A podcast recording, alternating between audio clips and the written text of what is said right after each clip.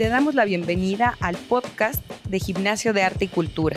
Aquí encontrarás charlas sobre producción cultural y artística desde diversas latitudes y con agentes que nos comparten sus estrategias creativas en el arte y la cultura. Hola, bienvenidos al podcast de Gimnasio de Arte. El día de hoy les recibió por acá Livia Ánimas y estamos muy contentos porque hoy estamos en episodio internacional, pero en las instalaciones de Gimnasio de Arte y Cultura y en la cabina de Switch Podcaster. Y bueno, hoy tenemos como invitada a Paz Plaza Hernández y ella viene del Valle de la Concagua, de Chile, entonces por eso les digo que internacional y viene desde re bien lejos. Eh, Paz, bueno, les cuento un poquito antes de que ella nos hable, es investigadora de oficios, es artista visual y es arquitecta. Y bueno, Paz, muchísimas gracias por estar por acá con nosotros, por aceptar la invitación. Y bueno, también eh, contarles así muy brevemente, que es parte como del episodio, que eh, a Paz yo la conocí en una de las sesiones bárbaras que ahorita estamos teniendo en Gimnasio de Arte, en el quinto piso, que es la terraza. Y bueno, entre estas pláticas de qué hacemos y demás, pues me interesó mucho que estuvieras por acá, Paz. Pues bienvenida, ¿cómo estás? Muchas gracias, Livia. Muy bien, muy bien aquí. Oye, Paz, pues ahorita andas de gira por acá en la Ciudad de México y pero más que eso, nos, me gustaría mucho que nos contaras, pues estás manejando muchos temas que yo por acá noté que tienen que ver pues con prácticas, con búsquedas, eh, con trabajos colectivizados, con cartografías, con bordado, fotobordado, con todo lo que implica también ancestras, mujeres. Entonces, mm. cuéntanos un poquito qué eh, más o menos estás desarrollando en estos momentos. Sé que eh, te encuentras justamente haciendo un proyecto que se llama Bitácora de Aguas, pero también todo esto, cuéntanos cómo se va convergiendo, qué podemos encontrar justamente de esta creación a partir como de todas estas temáticas que tú manejas. Bueno, muchas gracias. Sí, son hartas las exploraciones o búsquedas eh, que hace unos años vengo indagando. Em, soy una persona bien curiosa que dentro de la del mundo académico y no académico, eh, voy ahí juntando muchas, muchos haceres. Y claro, hay mm, varias cosas que se van encaminando un poco en paralelo, pero que todo cobra sentido. de alguna manera está todo muy entramado. Em, y quizás eh, si pudiese resumir como para partir, darle una base a las búsquedas, tiene que ver eh, con una búsqueda muy situada del territorio, em, el territorio como base fundamental del hacer de la vida, em, desde un poner los pies en la tierra para también eh, primero hablar de una misma, ¿no? como bien dijiste, quizás de esas búsquedas más ancestrales, em, de buscar esa referencia desde el hacer Em, material y espiritual, quizás, basado en el territorio, en, bueno, en el Valle de la Concagua, que es de donde vengo, y de los valles transversales, que yo ya llevo unos quizás 10 años en el Valle de la Concagua, pero bueno, nací ahí y luego toda mi infancia la tuve en el Valle del Elqui, que es como a unas em, ocho horas más al norte, es el territorio de los valles transversales de Chile, en la zona central, em, zona de encuentro de muchos pueblos también de muchos pueblos originarios mm, que cohabitan o coexisten. Eh, y una de esas búsquedas también y que pulsa mucho mi, mi práctica o mi hacer eh, reivindicar mi ancestralidad dieguita, mestiza, o cheje, champurria, como se podría decir desde muchos lugares. Em, y cómo desde ese, mm, desde ese situarse eh, los oficios aparecen como una, gran, como una parte bien importante el oficio textil y el oficio de la cerámica o las búsquedas de las tierras. Em, claro, porque es la cotidianidad justamente, ¿no? Como mencionabas, ¿no? Primero plantarse ese cuerpo en un territorio y ese territorio te empieza a dar todo lo que esa comunidad o esos cuerpos también están haciendo. Y esa primera cosa que hacemos pues son los oficios o justamente generar pues alguna pieza para la vida cotidiana.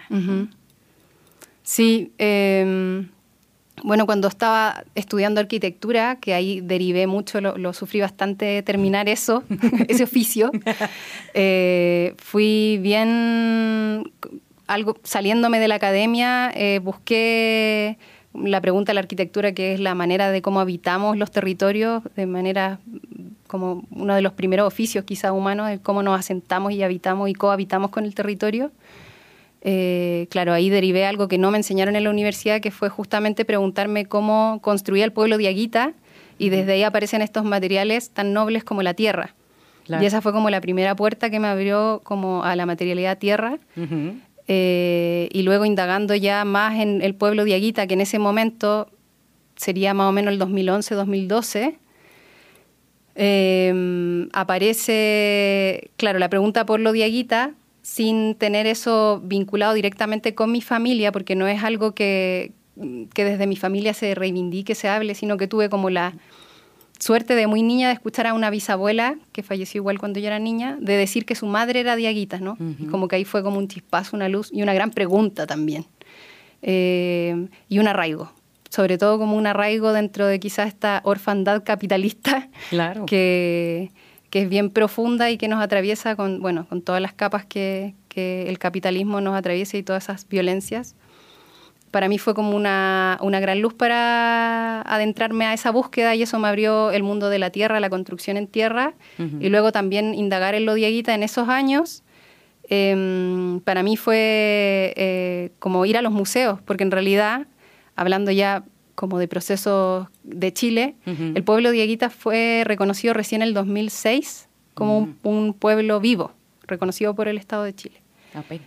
Apenas. Entonces es justo me ha tocado como desde el reconocer esa o conocer esa parte de mí em, y luego ir viendo cómo el proceso social también ocurre en Chile como una efervescencia de gente que se empieza a levantar y a reconocer también, ¿no?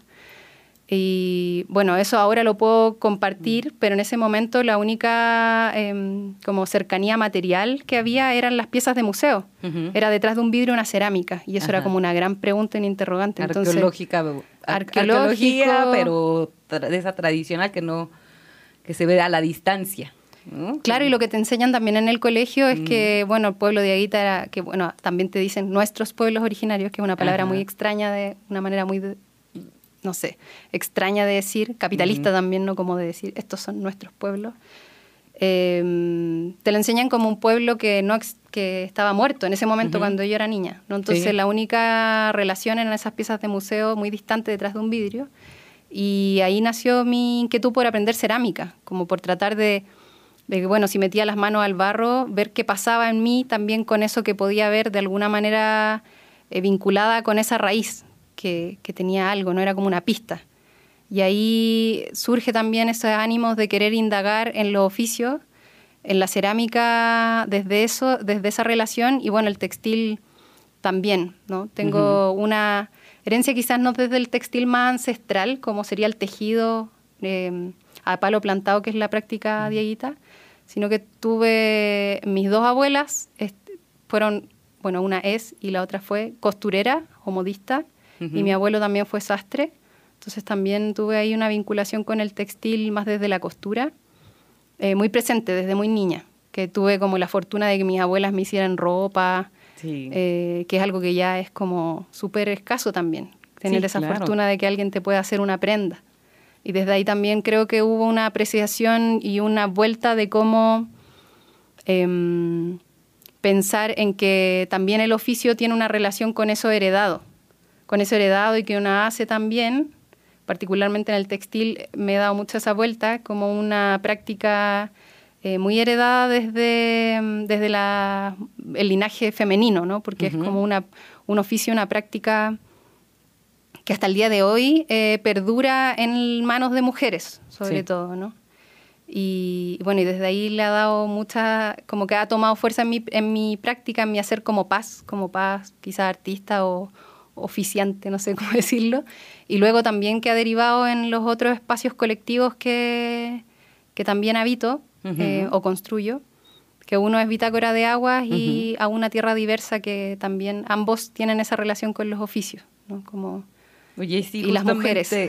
Esto que hablabas de las pistas que fuiste encontrando, me suena como muy interesante porque finalmente son esas pistas que también todo mundo dentro de la historia de la vida vamos eligiendo o no seguirlas, ¿no? Cada quien va eligiendo sus propias pistas y esto que mencionabas justo como de esa mención de tu abuela, de este, eh, de este pueblo originario, de los oficios, ¿no? Como finalmente eh, van entrando a nosotros y saliendo en algún momento de nuestras vidas y que tú lo empezaste a elegir y que me hace muy hermoso, ¿no? Que ya justamente lo menciones, te menciones como investigadora de oficios, porque fue parte de esa, un poco de esa cotidianidad, de esa parte de ese linaje de las abuelas y abuelos que estaba presente, pero que empezó a salir, como dices, tal vez mucho después, o sea, un poco a la par tal vez de esta carrera de arquitectura, que es muchísimo más cuadrada y que no le interesa tanto esa materialidad o que la idea venga como de una ancestralidad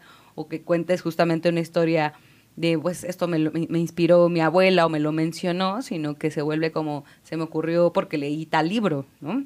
Entonces también esa parte como muy personal a mí me interesó mucho cuando platicábamos, porque era llevar también esos territorios privados, e individuales y esos procesos a colectivizarlos, a que otro más lo vea, se pregunte qué es, qué sucede.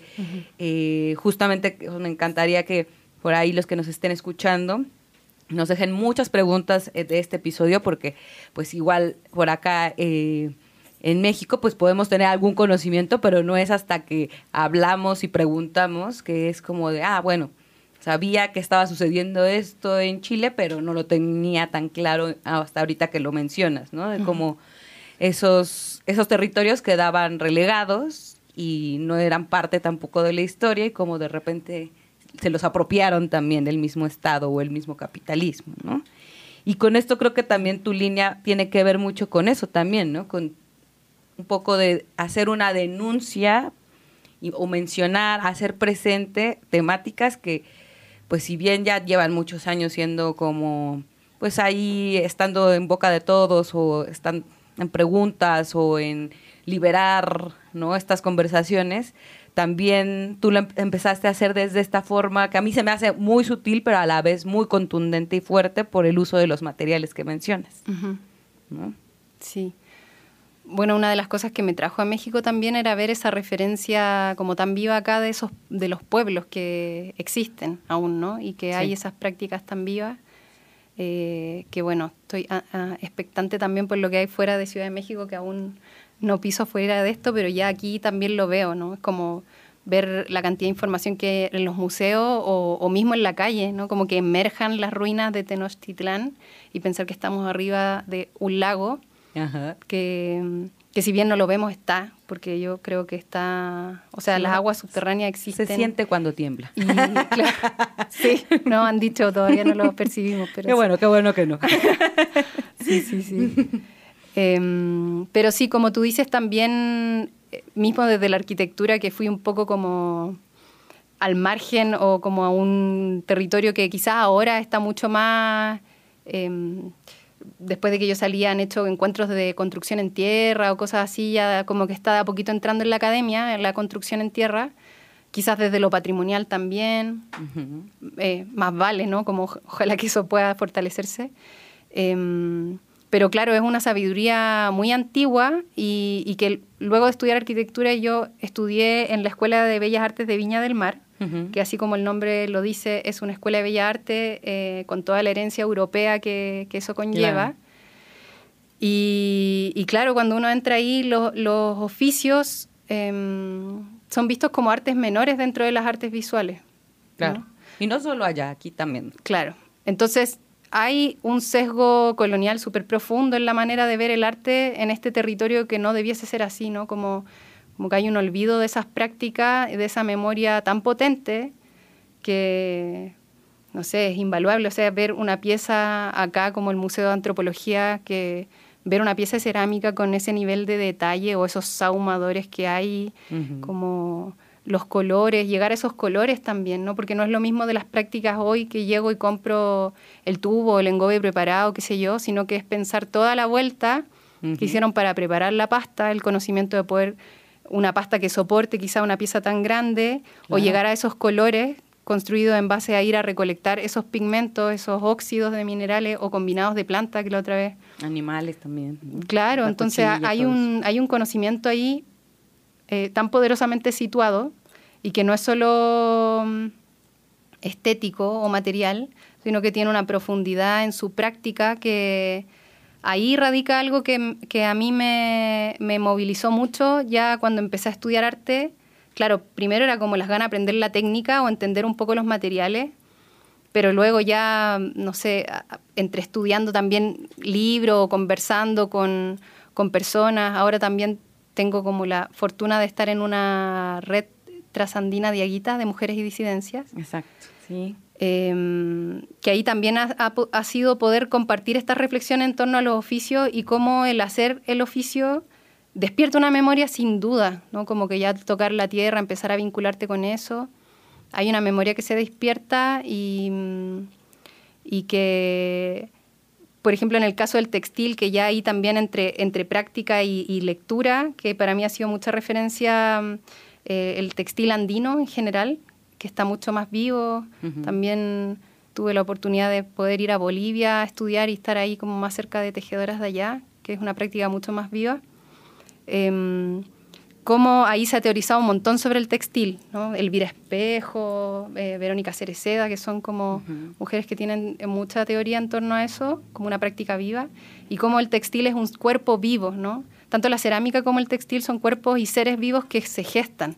Claro. Entonces, es entender cómo la práctica también es gestar y por tanto tener esa responsabilidad que, mm, que al, estos oficios, al haber perdurado hasta el día de hoy, creo que es como una herramienta muy poderosa, subversiva, que no supieron ver eh, los colonizadores, ¿no? Porque, claro, borraron, quizás eh, impidieron de que se, tejieran quizás símbolos o imágenes, que era lo más evidente que podía transmitir algo, que igual perduraron muchas cosas.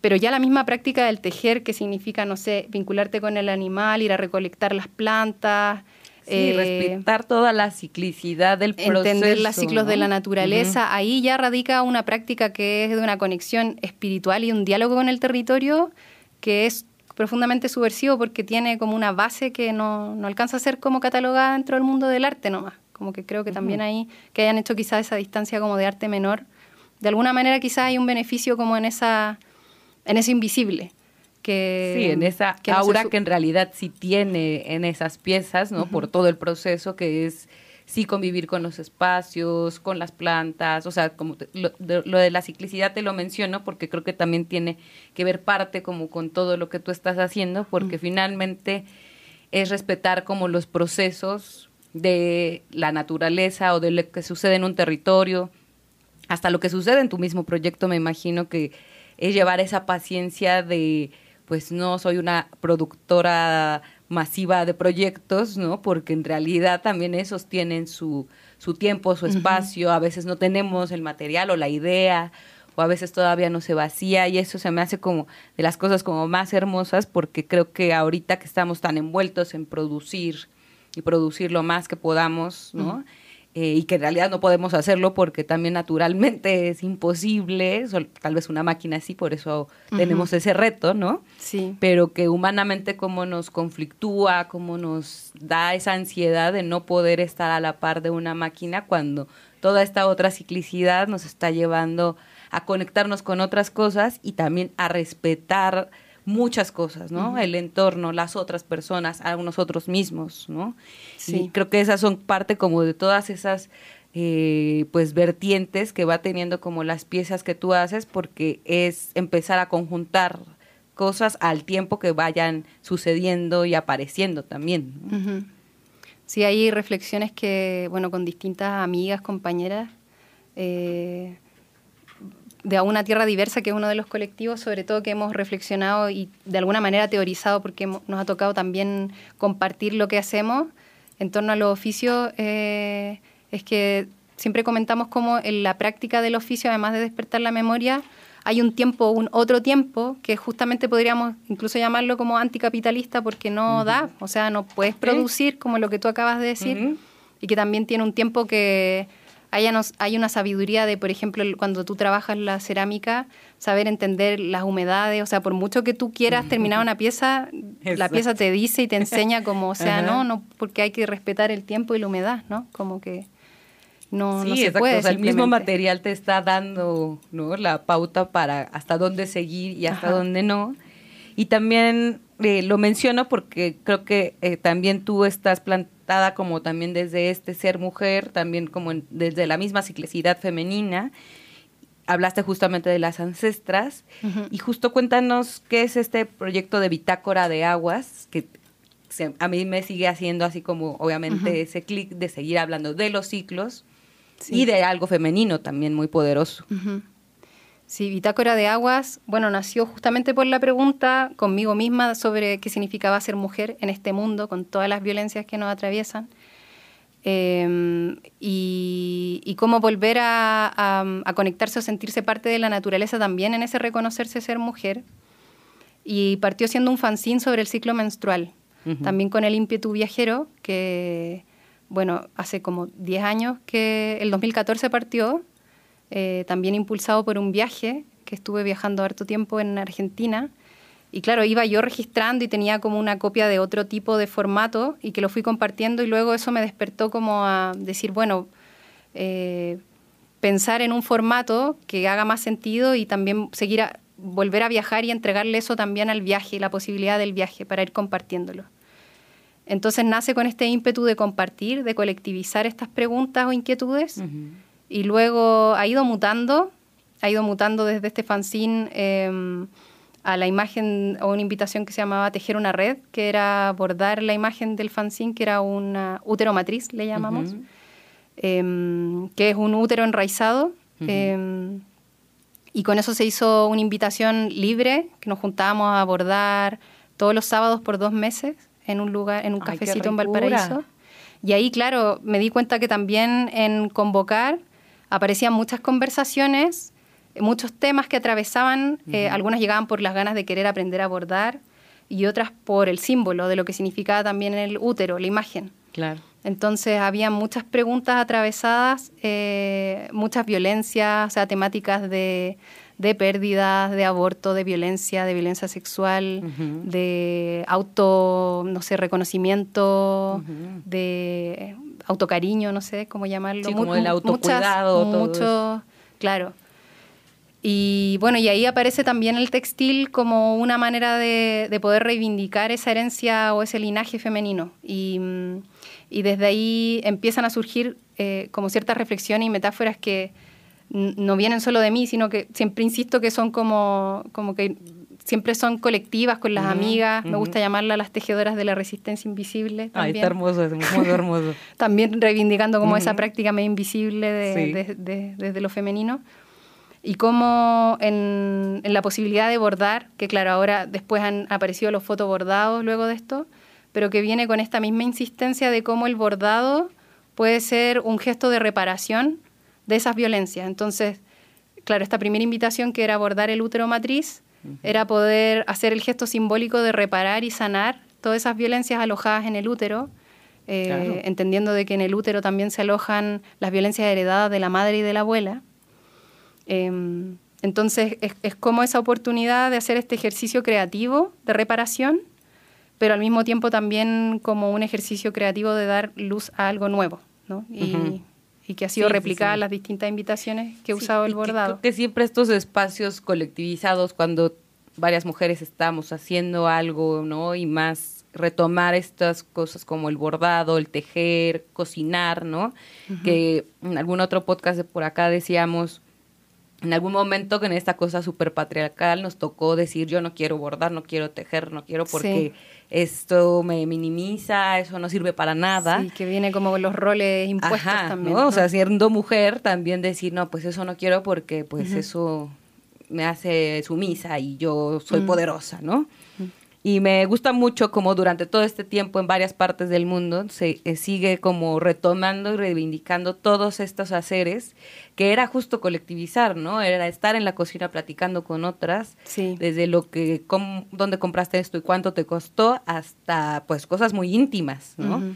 Que finalmente yo recuerdo mucho y siempre lo menciono a mis tías que siempre cocinaban todas juntas y era un acto liberador para ellas eso, ¿no? O sea, ella- era estar en su momento íntimo de contar todo, desde un chisme hasta algo súper privado y que las otras apoyaran y tuvieran esa red de contención, ¿no? Entonces, eh, se me hace muy hermoso como que también los sigas recuperando y que justamente les pongas estos nombres también ya muy directos y que van hacia una acción también política, Sí. Eh, aunque no sean estas grandes galerías o estos grandes eh, performance masivos, ¿no? Ajá. Sí, o sea, justamente tiene un espíritu hasta el día de hoy que es colectivo o colaborativo, Bitácora de Aguas. Eh, ahora, desde el inicio, me, siempre me surgió más como desde el activismo y me costaba meterlo más en el espacio de las artes visuales. Ujú. Eh, y bueno, cada vez fue cobrando más sentido de ya asumir como que es también una práctica, o sea, generar, darle el espacio como una práctica artística también. Obviamente, como tú dices, quizás no desde las grandes galerías porque no tiene esa pretensión más que No. como el proceso. Exacto. No, nunca, ninguna de las invitaciones ha tenido una pretensión de, de tener un resultado o una forma, sino que más bien es justamente el generar círculos de bordado, círculos de conversación, el poder ritualizar también la práctica, el hacer. Y, y así como se ha sido en espacios muy, muy como cuidados y, y- y contenidos como en un café o en espacios, no sé, talleres, también hay algunas invitaciones que han sido eh, activadas y pensadas para hacer círculos en la calle, también como una manera de poder justamente visibilizar esto, Sí. como han sido ejercicios de fotobordado, em, como uno que, no me acuerdo, siempre tengo un problema de poner los nombres muy largos, ¿no? Como las cosas, pero, Sí. eh, pero que en el fondo era una invitación a, a reparar la memoria de las ancestras guardianas de los territorios y las aguas Sí. eh, en donde se recuperan eh, imágenes, rostros de, de mujeres que han sido asesinadas por defender las aguas y los territorios, como Berta Cáceres, como Nicol- Nicolás Aquintremán, Macarena Valdés, bueno, entre otras. Y invocar a, a estos círculos de bordado para reparar la memoria de ellas, también viéndolas como, como ancestras o guardianas defensoras, que yo también me posiciono en ese lugar como que mi práctica también tiene que ver con hablar con estos materiales o ancestralidades desde un gesto de, de- de visibilizar lo que pasa en el territorio, pero quizás no desde esta demanda más rabiosa, sino que como justamente desde una visibilización más, repara- más reparadora eh, o de visibilizar la violencia, ¿no? Como, Sí, desde como esa necesidad de, de sanar y de, de seguir generando algo nuevo, como con la esperanza de esos mundos posibles, como algunos teóricos nos invitan también a hablar, o que la misma Berta Cáceres también siempre, aunque fue lamentablemente asesinada en la puerta de su casa, siempre tuvo una palabra muy esperanzadora para hablar sobre el espíritu del río y la fuerza que el espíritu del río mismo le daba. Entonces, extraer la memoria de ellas a la calle, al espacio público, poder bordar y que también hacer conocida su memoria, porque además Claro. de la imagen, eh, siempre va con una ficha que dice quién es y cómo fue asesinada también. Y como además de bordar, cuelgas en la calle, entonces quien pasa también ve la imagen, ve el bordado. Y bueno, mucha gente se dice, bueno, ¿qué es esto? Te preguntan y ahí también se dan conversaciones que, que finalmente son gestos como micro, micropolíticos de intervenciones claro. públicas que en lo más micro se generan esos espacios más afectivos y también en esas conversaciones que quizás pueden ser súper fugaces, poder dejar ahí como semillitas de inquietud o, o de, sí, de movilizar. Sí, de incitar a Ajá. ver otra, o- de otra forma también lo que está pasando, o la información, o la denuncia, ¿no? Sí. O este activismo que, que creo que tiene que ver como con, te decía, como con estas sutilezas que también pueden llegar de otra forma a otras personas alrededor. Paz, Sí. pues, eh, te agradezco muchísimo el haber estado por acá. Eh, nos, obviamente nos hubiéramos echado hasta dos horas, yo creo, en este, en este podcast, pero... Es posible. sí. previamente ya tuvimos una conversación casi así, medio interrumpida, pero de bastante tiempo, pues por acá obviamente nos hubiéramos quedado ahí más horas y con un cafecito y comidita y demás. Pero bueno, agradecerte mucho que justo eh, aceptaras estar por acá y bueno, que nos cuentes un poquito dónde te pueden encontrar en redes sociales o en algún sitio web sobre tus proyectos y dónde también pueden encontrar tu trabajo individual y el de alguna colectiva con la que estés trabajando. Bueno, el mío es Paz Plaza Hernández, que es mi nombre ahí de pila en Instagram. Eh, Bitácora de Aguas también es el Instagram de, de, este proyecto que les hablaba. Y si todo sale bien, próximamente habrá una página web que imagino que sería también bitácoradeaguas.cl o .com. Ojalá que sí, que todo salga bien para poder compartirles y ahí podrían ver todas las invitaciones que eh, han sido y que están abiertas también. Y, mm, y, bueno, y a una tierra diversa, es a una punto tierra diversa, el Instagram de la colectiva del Valle de la Concagua, que somos ocho mujeres ahí, habitantes del territorio, levantando iniciativas en torno a los oficios. Perfecto, Paz, pues muchísimas gracias y pues eh, por ahí síganla en las redes para que justo cuando tenga la página pues empecemos a ver un poco más o mucho más de lo que también ya pueden ver ahorita. Y bueno, eh, también agradecerle a la producción de Switch Podcaster por este episodio y bueno, nos escuchamos muy pronto. Muchas gracias.